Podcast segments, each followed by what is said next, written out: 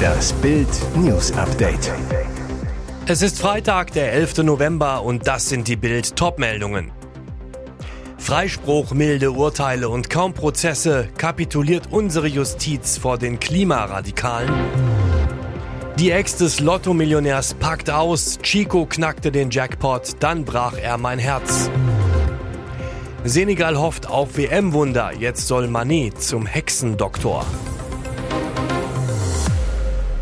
Freispruch, milde Urteile und kaum Prozesse. Kapituliert unsere Justiz vor den Klimaradikalen? Sie blockieren Rettungswege, nehmen den Tod von Verkehrsopfern in Kauf, wie zuletzt in Berlin. Doch Deutschlands Justiz lässt die Klimakaoten seit Monaten gewähren.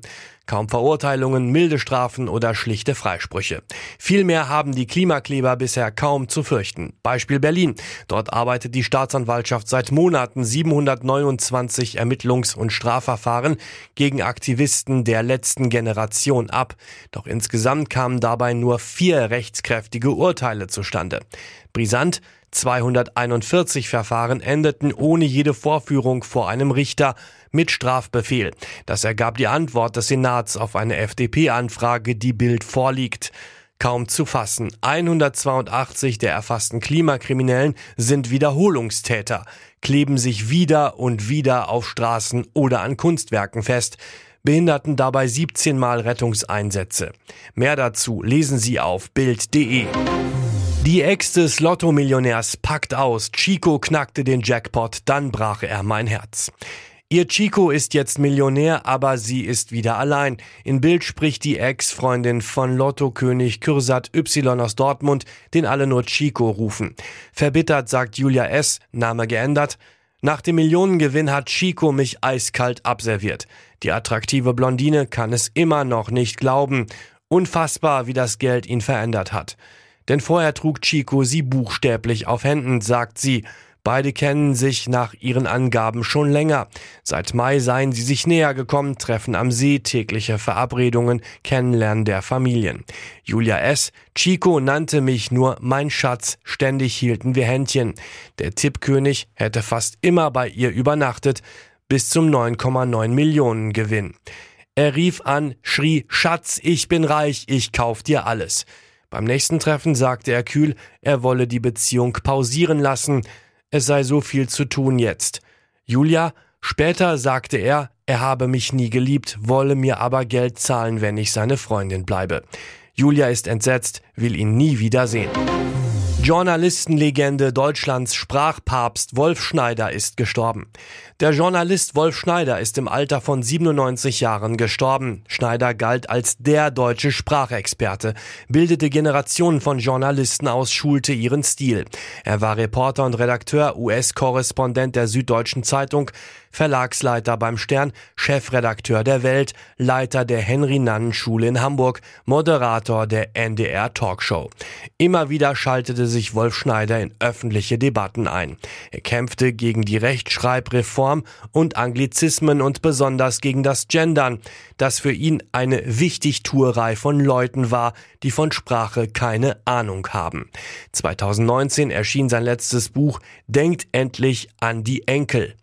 Ein persönliches ökologisches Manifest. Der 1925 geborene Journalist, Vater von drei Kindern, lebte mit seiner Frau Elisabeth Charlotte am Starnberger See in Bayern. Drogenkrieg in Mexiko. Killerkommando tötet neun Menschen bei Bar-Massaker. Das Killerkommando kam am Abend und hinterließ ein Blutbad. Neun Menschen sind bei einem neuerlichen Angriff im mexikanischen Drogenkrieg getötet worden. Das melden lokale Medien.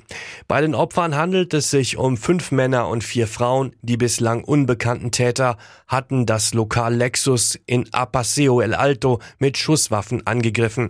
Die Stadt im Bundesstaat Guanajuato gilt als wichtiges Industriezentrum, allerdings auch als Umschlagplatz für Drogen Drogen und geschmuggelten Treibstoff. Zwei Kartelle tragen hier einen blutigen Kampf um die Vorherrschaft aus. Am Mittwoch gegen 21 Uhr hatten die Mörder das Feuer eröffnet, töteten sieben Gäste in der an einer Schnellstraße gelegenen Bar. Zwei weitere Menschen starben in einem Auto. Erst vor drei Wochen waren in einer anderen Bar im selben Bundesstaat zwölf Menschen ermordet worden. Elf Tage zuvor starben bei einer ähnlichen Aktion in San Miguel Totolapan 20 Personen. Senegal hofft auf WM-Wunder. Jetzt soll Manet zum Hexendoktor. Der Senegal gibt wirklich alles für ein Wunder bei Sadio Mané. Wegen eines Sehnenrisses am rechten Wadenbeinköpfchen beim 6 zu 1 gegen Bremen ist der WM-Traum des Bayern-Stars eigentlich geplatzt. Bis zum ersten Gruppenspiel gegen Holland sind es nur noch zehn Tage. Doch jetzt die Überraschung. Nationaltrainer Aliou Cissé wird den Flügelflitzer am Freitag dennoch in Senegals WM-Kader berufen. Das berichtet die Nachrichtenagentur AFP und beruft sich auf einen Ver Verbandsmitarbeiter. Der Afrikameister von 2022 will seinen Superstar unbedingt mit in die Wüste nehmen zur Not als Star-Unterstützer, da er voraussichtlich die Spiele in Gruppe A verpassen wird. Aber der Verband will Manet offenbar mit magischer Hilfe fit bekommen. Die senegalesische FIFA-Generalsekretärin Fatma Samoura zu Europe 1 ich weiß nicht, ob sie effektiv sind, aber wir werden Hexendoktoren nutzen.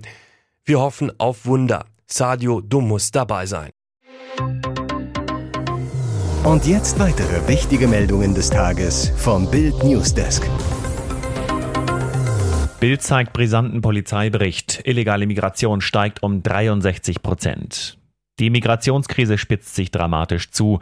Das belegen neue Zahlen aus dem offiziellen Jahresbericht zur Bundespolizei.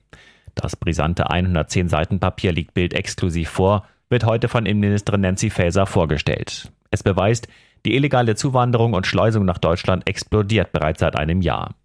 Zuletzt hatte Bild über 12.000 illegale Einreisen im Oktober berichtet.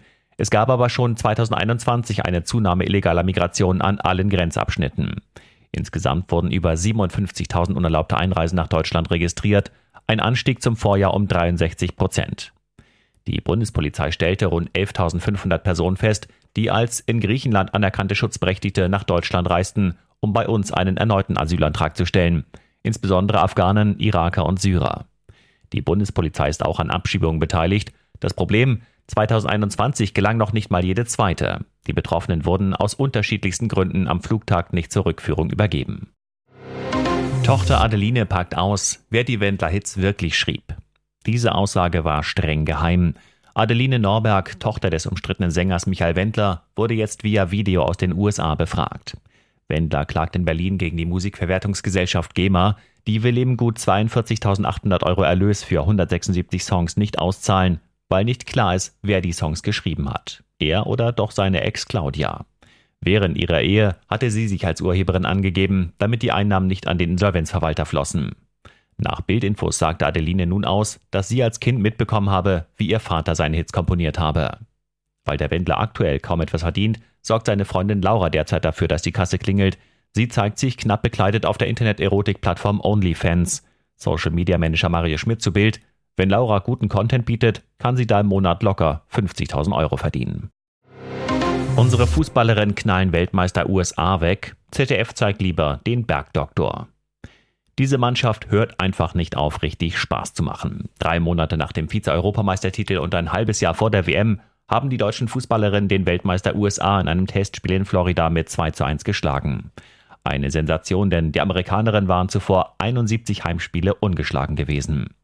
Wir haben tolle Mentalität gezeigt, das Tempo war enorm, es ging hin und her, sagte Bundestrainerin Martina Voss-Tecklenburg nach dem Spiel.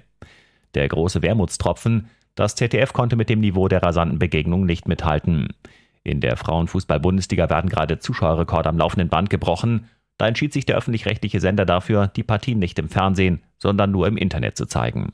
Statt unseren Fußballerinnen lief im ZDF eine Wiederholung des Bergdoktors. Und schlimmer noch, der Stream startete zwölf Minuten später als angekündigt und es gab keine Vorberichte oder Interviews. Peinlich, das ZDF übernahm das Signal des US-Fernsehens.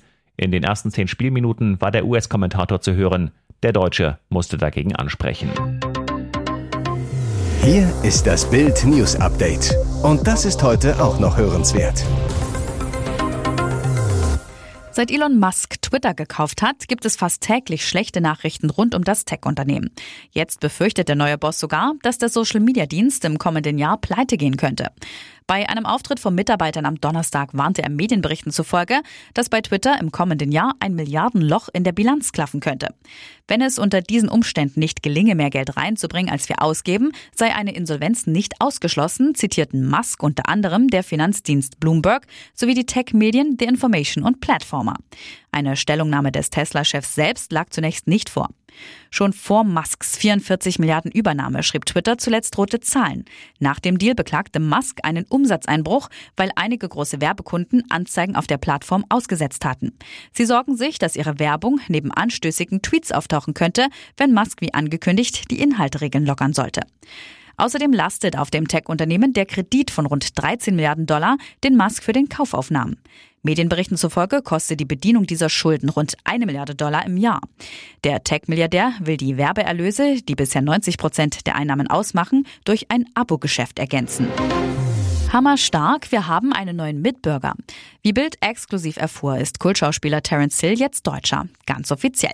Die Kinolegende zu Bild, meine wundervolle Mutter und damit auch meine Muttersprache waren immer prägend für mich. Ich bin glücklich, dass ich nun diesen Ausweis habe. Neben dem Deutschen hat Hill noch einen US-Reisepass. Sein Sohn Jazz lebt mit Familie in den USA. Das Hautdegenherz schlägt mit dieser Verbindung natürlich auch noch für die USA. In Italien, wo der Leinwandheld einen Großteil seiner Zeit in den Bergen von Umbrien verbringt, hat er ebenfalls noch eine Carta d'identità. Nicht in Grenzen denken, jeden Ort schätzen. Die Philosophie des sympathischen Stars. Hill ist nicht nur Weltstar, sondern auch Weltbürger. Als kleiner Junge lebte der Schauspieler mit italienischem Vater Girolamo und Mutter Hilde aus Dresden im Örtchen Lommatsch in Sachsen. Mama Hilde starb bereits früh in den 50er Jahren, erlebte die Megakarriere nicht mehr. Über den deutschen Pass sagt Terence Hill, es ist auch ein Bekenntnis zu meinen Wurzeln. Mit seiner deutschstämmigen Frau Lori lebt der Held von Generationen seit mehr als 55 Jahren ein skandalfreies und glückliches Leben. Weitere spannende Nachrichten, Interviews, Live-Schalten und Hintergründe hört ihr mit Bild TV Audio. Unser Fernsehsignal gibt es als Stream zum Hören über TuneIn und die TuneIn-App auf mehr als 200 Plattformen, Smart Speakern und vernetzten Geräten.